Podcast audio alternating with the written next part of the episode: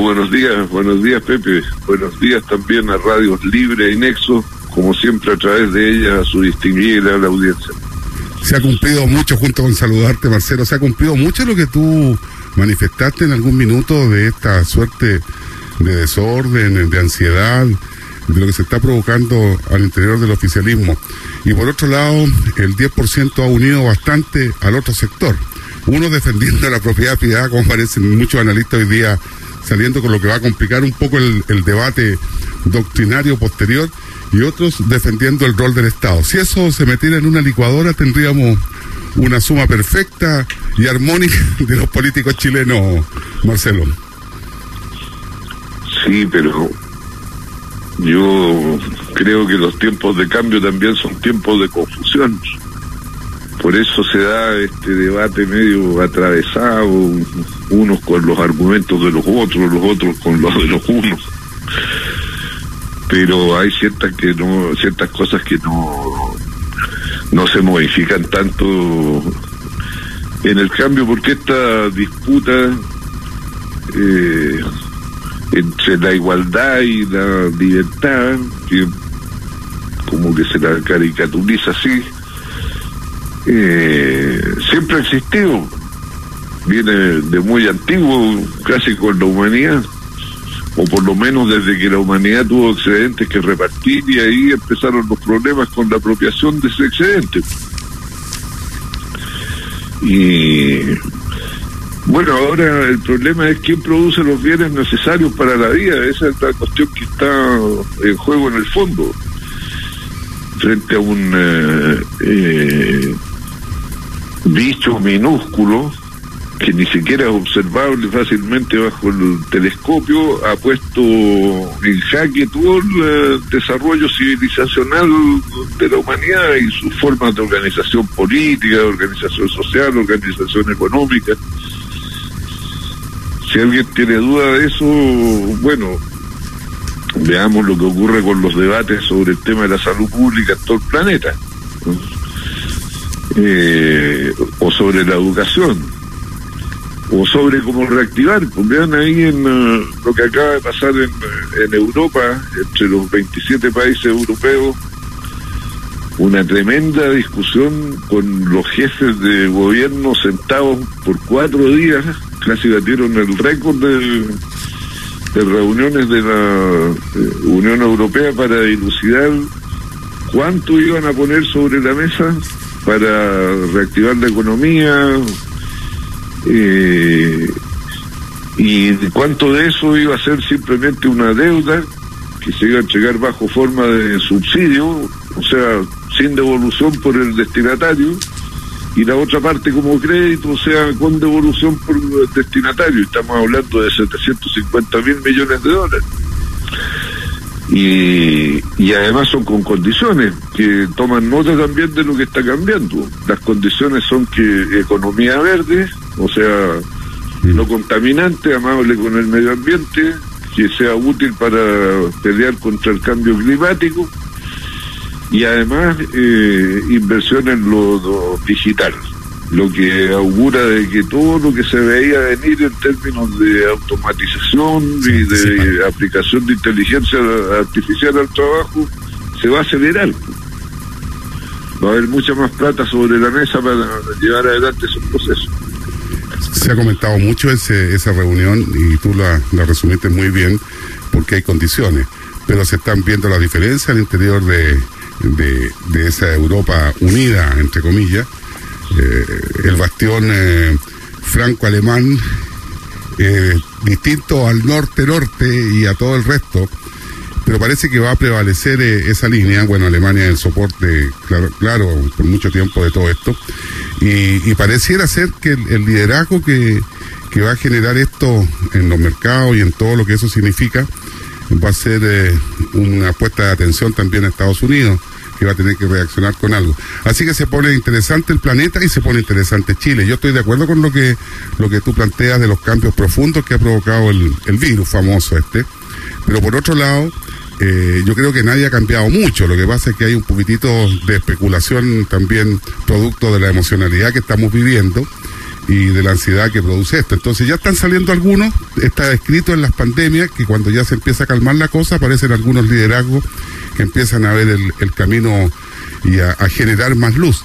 Por ejemplo, veía hoy día algunas declaraciones del senador de tu partido, Carlos Monte, que dice, cuidado, porque estamos muy ansiosos, estamos defendiendo cosas que después, en el caso de la capitalización individual, a demasiada ultranza, y después cuando queramos incorporar el, el tema de lo, de lo solidario, de lo de reparto y todo eso nos va a ser difícil y vamos a tener que recordarnos de las palabras. Empieza a haber un cambio también y a armonizarse, creo yo, no sé cómo lo ves tú, Marcelo. Sí, pero también con esas advertencias que tienen que ver con cuestiones más de percepción global, doctrinaria, eh, surgen otras cosas, las huellas comunes o estos especies de almacenes de por lo que pueda, saca lo que necesite, que se instalan en muchos edificios, sobre todo en la región metropolitana, pero también en otras partes. Van creando ciertas simientes en la solidaridad en sentido contrario, de que la solidaridad importa, de que la racionalidad del, del individuo y la apropiación privada de las cosas en realidad es un poco artificial que lo natural es como la cooperación. Hay movimientos contradictorios en el cambio. Ahora, Vamos a ver cuál se impone como el vector principal. Ahora, todo eso que se va mostrando de repente en la imagen de la televisión, así como la publicidad, donde parece que son todos rubios, lindos y felices, eh, después pandemias como esta develan una realidad distinta, como que en general ahora se habla de que, y una mirada desde afuera, de que en realidad la población chilena, hasta el 80%, era vulnerable porque la concentración de riqueza, los que pueden vivir libremente con cualquier pandemia desde el ámbito económico, eran muy pocos, y a portas de un plebiscito por cambiar una constitución. Bueno, lo del plebiscito ya venía con vuelo propio y ya había una insatisfacción en la sociedad chilena con el modo que veníamos viviendo y bien mayoritaria. Se expresó en el llamado estallido social, pero también se expresaba en todas las encuestas donde consultaban si iban a ir a votar o no y si eran partidarios de cambiar la constitución o no.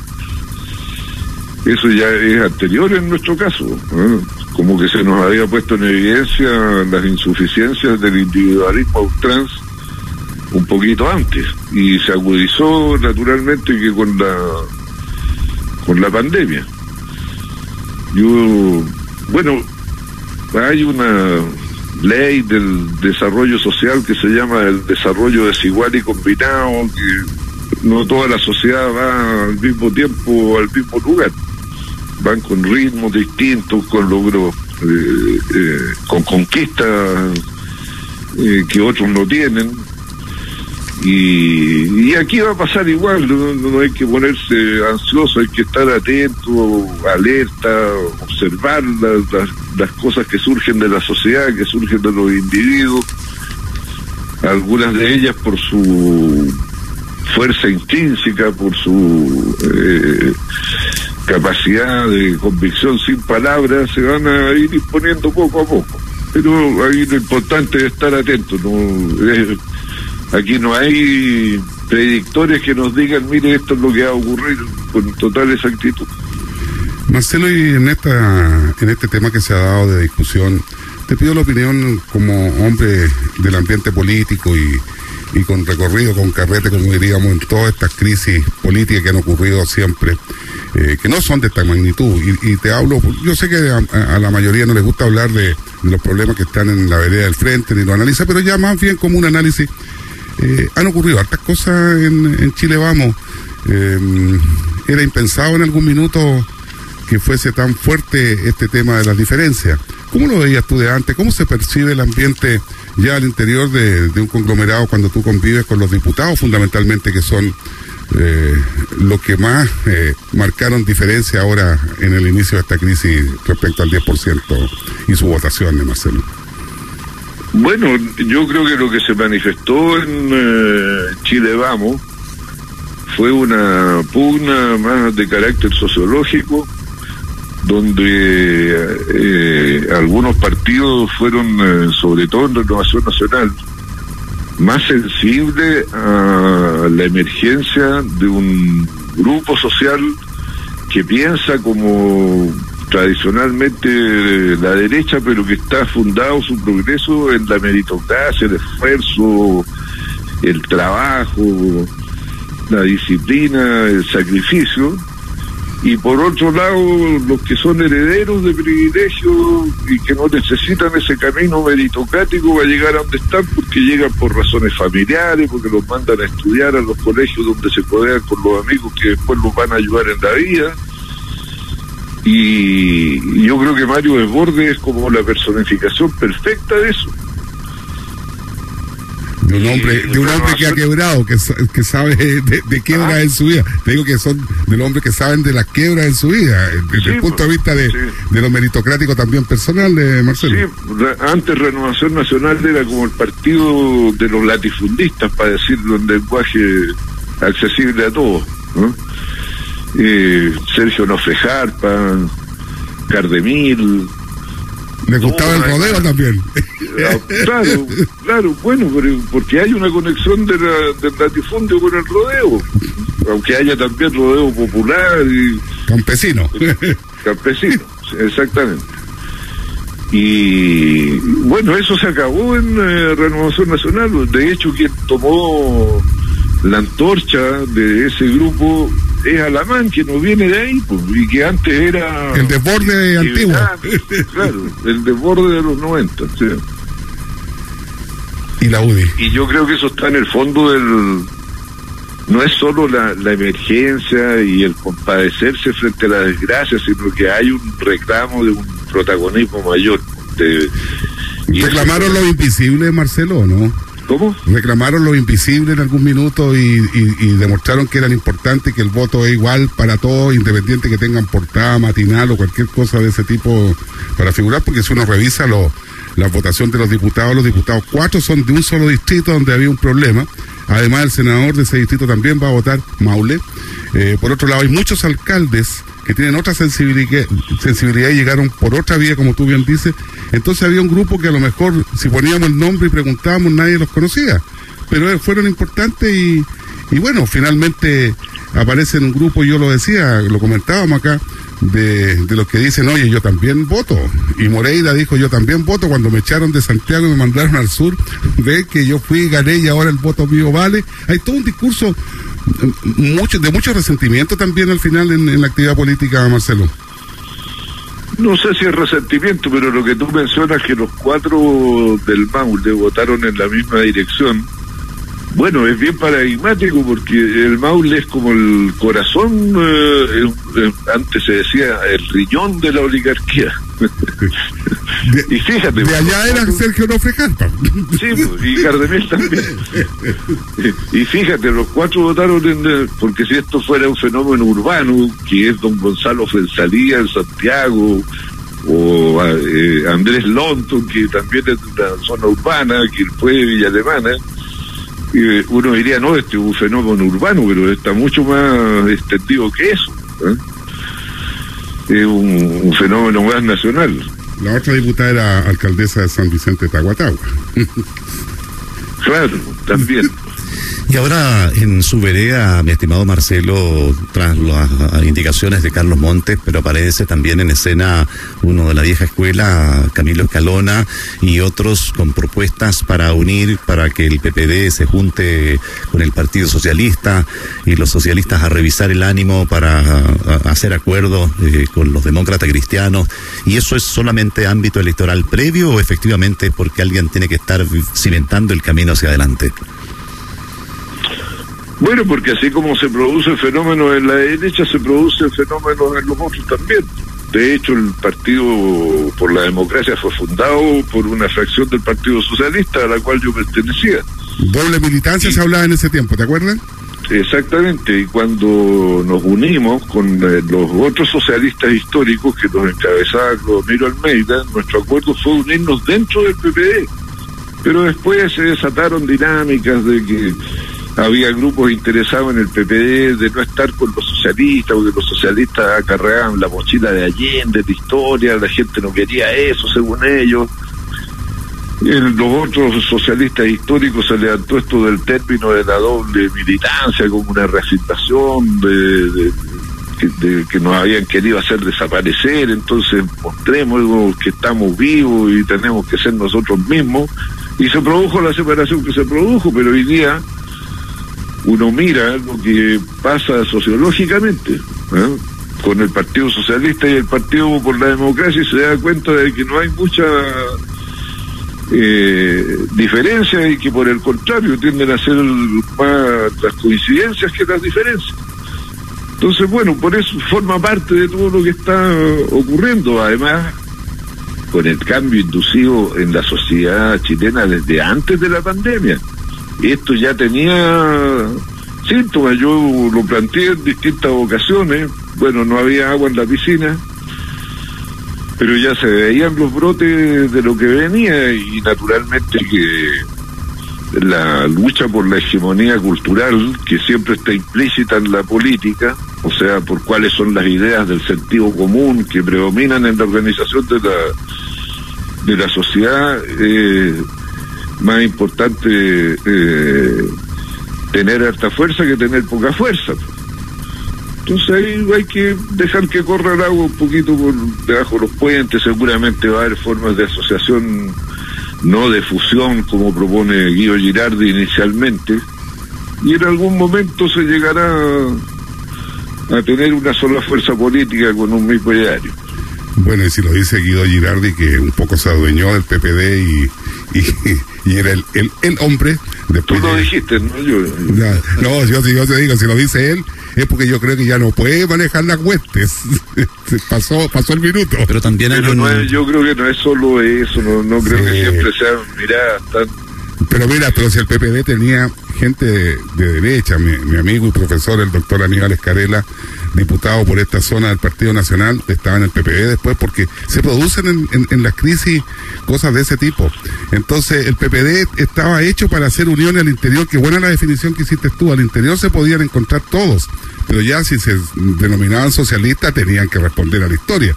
Entonces, eh, uno Claro, después se acostumbró al PPD, pero era instrumental absoluto, pues era, era eso finalmente una buena experiencia desde el punto de vista de partidos políticos de ese tipo por la diversidad que tenía el interior, eh, Marcelo. Pero ahora hay que ponerse la, hay que ponerse las etiquetas verdaderas, creo yo, visto desde afuera nomás. ¿eh? La declaración de principios del PPD la redacté yo y cabía completa en la ficha de adhesión. Imagínate lo breve y precisa que es y lo, y lo amplia que tenía que ser. Buena receta para RN hoy día. ¿eh?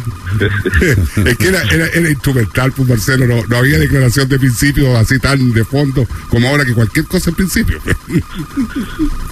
Sí, bueno, también eso es algo que yo creo que va a haber que mirar el combate de tensión en el futuro, porque antes los programas de gobierno eh, tendían a ser omnicomprensivos, a referirse a todo, yo creo que en el futuro los programas de gobierno van a ser eh, cinco, diez cosas medulares eh, y el resto, bueno, se va a ir tramitando a la medida que se ejerce el gobierno con la coalición que lo conquista, porque la sociedad se ha diversificado tanto, se ha vuelto tan compleja, tan heterogénea, que pretender dar respuesta a todo en un mismo planteamiento se va a volver imposible y la gente decir, ya, yo acepto comprometer mi eh, voluntad en luchar porque haya salud pública de calidad, educación pública de calidad, derecho a la vivienda de calidad y en lo internacional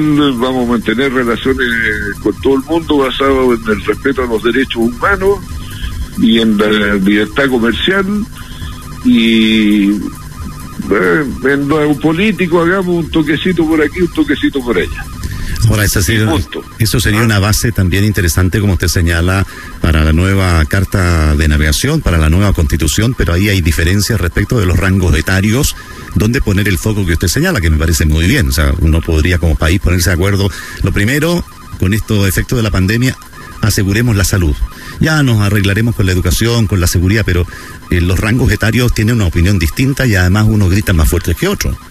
Bueno, por eso no puede ser un solo punto un programa de gobierno, pero eh, que en lo que viene tampoco van a ser más de 10 cuestiones fundamentales y todavía creo que estoy exagerando cuando digo 10 y en todo el, resto, bueno, hay libertad. Pues. Porque de otro modo sociedades tan heterogéneas no se pueden poner de acuerdo en coaliciones grandes. Eh, pero hay muchos especialistas en escribir, eh, Marcelo. hay otros especialistas en hablar y hay otros especialistas que son los más escasos en resumir. Así que hay que tener cuidado con eso porque del, punto de vista de, pareciera, y siempre me decían a mí, cuando uno en una prueba, en una pregunta, llenaba mucho, mucho, mucho, era porque no sabía mucho. Cuando era capaz de, hacer síntesis y, la idea a fuerza la dejaba clarita, sabía. El resto era manipular. Pareciera que eso también suele suceder. bueno, tú no eres de ese grupo, así que te lo puedo, en todo Caso, a mí, yo estoy trabajando porque yo estoy a cargo de los contenidos precisamente que va a proponer el Partido Socialista para el debate constitucional y bueno, para no hacer doble trabajo, me apoyé en uno que ya se venía haciendo por un destacado constitucionalista con otros 44 que lo acompañaban, Francisco Zúñiga, y le pedí que me mandara el documento, son como 68 páginas. Pues eso no lo vale nadie. si nadie ha leído la constitución, casi si hiciéramos una y todo, Yo la he leído como tres veces porque depende del minuto, uno va a buscar ciertas cosas. Pero tú hiciste la definición clara. Son dos cosas importantes, dos libros, y uno sobre esto y el otro sobre lo otro, y lo podemos incluso hasta resumir. Pero la, constitución ahora tiene una cantidad de cosas que, se podrían sacar perfectamente bien. Claro, bueno, esas 63 páginas se pueden, eh, sin ninguna duda, resumir, porque vamos a terminar eh, bueno, las constituciones tienen una cierta estructura por historia y se ha revelado que son útiles así, con dos capítulos principales, la parte dogmática donde están los derechos, libertades, garantías individuales y la parte de la organización política de la sociedad unicameral entonces le vamos a poner en tu resumen, ¿no? bueno, ahí va a haber una controversia. O asambleísmo, Como también en el régimen de gobierno, si va a ser presidencial, semipresidencial, parlamentario y hay que ubicar derechos amplios que, que consagren al, ser humano a nivel planetario y, y, adscribir a los, a los convenios y a los acuerdos internacionales en cuanto a derechos. Es fácil hacerlo, si después es cosa de interpretarlo nomás. Pues. Bueno, hay derechos a los que la humanidad no ha renunciado. Claro, exactamente. El derecho eh, a la propiedad, por decir algo, o el derecho a la libre expresión, a la organización, a la manifestación, todos los derechos civiles la humanidad no ha renunciado lo que va a pedir es ciertos derechos sociales garantizados, que no, no era el, lo común no era que estuvieran consagrados en la Constitución y ahora la gente va a pedir que se consagren en la Constitución. Yo lo quiero en la norma fundamental y no en una norma accesoria. Perfecto, diputado. Muchas gracias por esta conversación. Hasta el viernes. Muy bien, porque esté muy bien. Muchas gracias. Bueno, vaya pensando. En, Sí, mucho. Mucho más de lo que se anunciaba. Ah, por acá también. Vaya, pensando, diputado, cómo argumentar bien para la única meral que cuenta con nuestro apoyo. chao, Marcelo, que esté muy bien. Gracias, igualmente. Chao, chao. Así es esta conversación de cada mañana a través de Libra y Nexo, invitación de la Cruz Inmóvil.